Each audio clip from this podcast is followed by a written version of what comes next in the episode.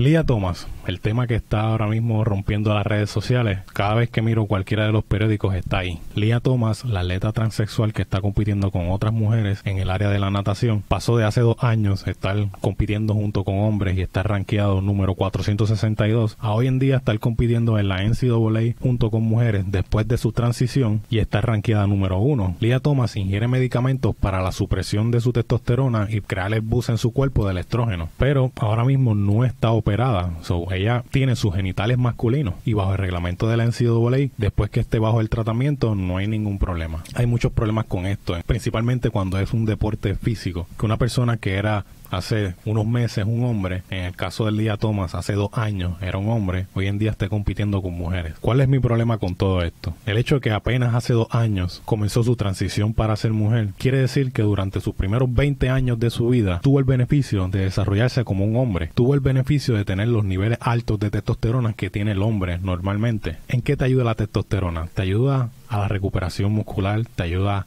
al crecimiento, te ayuda al desarrollo de tus músculos, te ayuda al desarrollo de tus huesos, te ayuda al desarrollo de tus órganos como el corazón y los pulmones que son tan importantes para un deporte de la natación. La testosterona se puede decir que es prácticamente un esteroide natural que trae el hombre cuando lo comparas con una mujer, ya que los niveles de un hombre son al menos unas 6, 7, 8 veces más altos que el de una mujer. Michael Phelps vi que hizo unos comentarios sobre el asunto y no se fue muy directo, no se quiere meter en aguas profundas. En cierto punto lo que dijo es que no es justo. Para mí no es que sea justo, es totalmente desproporcionalmente injusto. Por ejemplo, un atleta como Michael Phelps, que es una persona que es prácticamente hecha para nadar, que tiene una espalda ancha, que tiene unos brazos largos, que tiene unos pies grandes. Cuando le hicieron estudios físicos se dieron cuenta que sus pulmones aguantaban hasta el doble de oxigenación de una persona normal. Lo que te quiero decir con esto es que cuando unes en el deporte de natación a hombres y mujeres, cualquier hombre puede ser un Michael Phelps comparado con una mujer. Yo estoy en contra y siempre lo he dicho y nunca me he escondido sobre este asunto. Cada cual en su vida tiene el derecho a hacer lo que desea, pero en el momento que tú intervienes con la vida de otro, ahí es que está el problema. Y más cuando estamos hablando de deportes que son estrictamente físicos. Estaba viendo una entrevista con una de las compañeras que se atrevió a hablar porque no todas quieren hablar. Ya sabemos que tienen miedo por todo esto del, del media que le caen encima a estos pobres deportistas. Hablando como su compañera había llegado número 17 y solamente para la final del NCAA participan 16. Su espacio fue tomado por un hombre. Y tú dirás, wow, pues que 16 tampoco era que iba a hacer mucha diferencia. Es que no iba a ganar siendo número 16. Ok, está bien, no iba a ganar, pero iba a tener la exposición. Le robaron su espacio. La exposición que dan en las competencias del NCAA en esas finales es súper grande. Te abre las puertas a muchas cosas, a promociones hacer anuncios. No necesariamente tú tienes que ganar para poder tener las oportunidades de triunfar dentro de diferentes áreas. Y además, esa muchacha de la que estamos hablando que cualificó 17 y solamente 16 entraba, era su último año. Por lo que ella trabajó y lo que ella se merecía, no se le dio porque se le dio la oportunidad a una persona que está injustamente participando ahí. El NCAA tiene demasiadas lagunas en cuanto a lo que es el reglamento para dejar participar una mujer transexual al deporte con otras mujeres. Estamos hablando de que verifique cuántos eran los números máximos de testosterona en tu cuerpo para tú poder participar con otras mujeres. Y estamos hablando de 288 nanogramos por decilitro que era el número máximo para tú poder participar con las mujeres. ¿Cuánto varía una mujer en su testosterona? Estamos hablando de 40, 50, máximo 55. ¿Cuánto varía un hombre? De 250 hasta 1000. estamos hablando que tú estás dejando que un hombre participe con números de testosterona de hombre junto con las mujeres, porque 288 está dentro del rango. Otra laguna y otro problema que tiene este reglamento es que te exige que tengas un año entero de pruebas y tratamientos y poder mostrar que estás bajo este número, que ya este número ya expliqué que es injusto, son muestra un año completo de pruebas que estés bajo los 288, pero no te especifica cuál año. En el caso de Lía Thomas, ella dice y asegura que lleva dos años de tratamiento, desde los 20 hasta ahora que tiene 22, pero darle el ejemplo de cualquier otro atleta, puede haber sido que en sus 19 a sus 20 haya estado en el tratamiento, haya dado todas esas pruebas, todos esos números donde se mantuvo dentro de los rangos que exige la NCAA y luego salirse de los tratamientos y participar con niveles de testosterona de hombre junto con las mujeres. Hay demasiados problemas con la NCAA en el reglamento y estamos hablando de una participación que ya es injusta, haciéndola más injusta aún debido a los espacios que se crean en el reglamento de la NCAA. En ese punto, los atletas transexuales van a pesar, van a decir, ¿qué yo deseo más? Verme más femenina, que me crezca el busto, verme con la piel más suave, no tener vello facial o ganar estas competencias que son tan importantes a nivel mundial, porque es una exposición mundial la que tú tienes. Y no sé, y no sé cuál sería la decisión de ella, no sé cuál sería la decisión de otras atletas transexuales que participen, pero ahí les dejo esa idea. Siempre he dado el ejemplo de que esto ocurre con hombres que transicionan para ser mujer, pero oye, nunca ocurre de la manera contraria, nunca ocurre que una mujer transicione para ser hombre y exija participar con los hombres. ¿Por qué pasa? Porque no es justo, porque es una realidad. Físicamente el hombre es superior a la mujer, no estamos hablando de mental, no estamos hablando de que seamos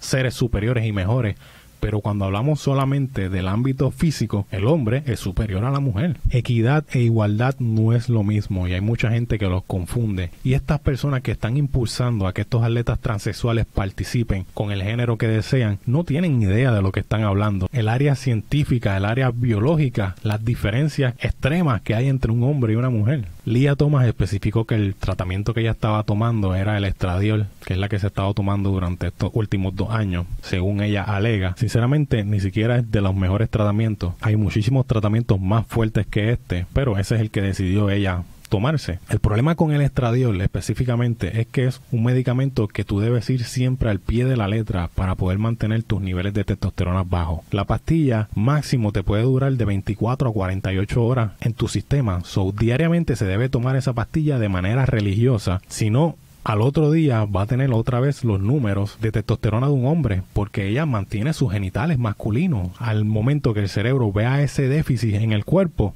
va nuevamente a producir la testosterona de un hombre como se debe. ¿Y quién te asegura a ti que durante la competencia, durante los días de la competencia, ella no se beba la pastilla para tener una ventaja de 6, 7, 8, 10 veces más sobre una mujer? Y estamos hablando de que aunque se regule esto al pie de la letra y se hagan los testing mensualmente, diariamente justo antes de la competencia no quita los beneficios que tuviste durante el crecimiento como un hombre. Pero además de esos beneficios estamos añadiendo otros beneficios por las lagunas que tienen los reglamentos en la NCAA. No estoy diciendo que específicamente Lía Thomas lo haga, pero dime tú que muchos no tomarían la decisión de esperar un poco para su transformación y concentrarse más en ganar en el momento una de las competencias más importantes en Estados Unidos, o mejor dicho, la competencia más importante a nivel universitario. El punto es ¿Cuál sería la solución? ¿Una división aparte de atletas transexuales que compitan entre ellos?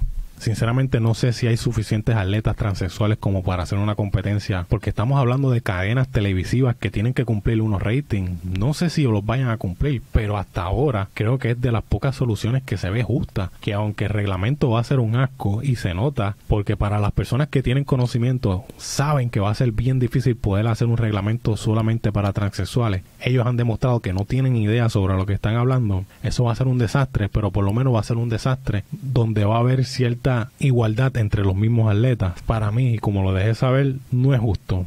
Por más que tú tengas una persona que transicione 100%, se haga su operación, se beba sus pastillas de estrógeno al pie de la letra, siempre, siempre va a tener el beneficio de haberse desarrollado como un hombre. Va a haber muchas cosas por las cuales pasan las mujeres, como lo es la menstruación, que un atleta transexual nunca va a pasar. Y es una desventaja natural que tiene la mujer. En este deporte específicamente que estamos hablando, que es la natación, estamos hablando que la mujer pierde sangre unos días al mes, la sangre contiene oxígeno y esto tiene que ser reemplazado por el cuerpo, lo cual consume energía, lo cual te quita cardio, lo cual es una desventaja porque estas mujeres están compitiendo semanalmente para poder estar ahí. So, en algunas semanas te va a tocar estar durante la menstruación y competir a la misma vez y un atleta transexual nunca va a pasar por eso. No es justo. Creo que debemos dar unos pasos atrás y comprender que la aceptación hacia otras personas no tiene que ver absolutamente nada con atropellar a otras. Yo soy de las personas más abiertas que hay en este tema. Yo puedo decirte que yo no tengo ningún problema con los transexuales ni ninguno de los géneros que quieran poner. Si una persona transexual se acerca a mí y me dice, yo quiero que te refieras a mí como ella, que yo lo hago, yo no tengo problemas con eso. Pero cuando estamos hablando del ámbito del deporte,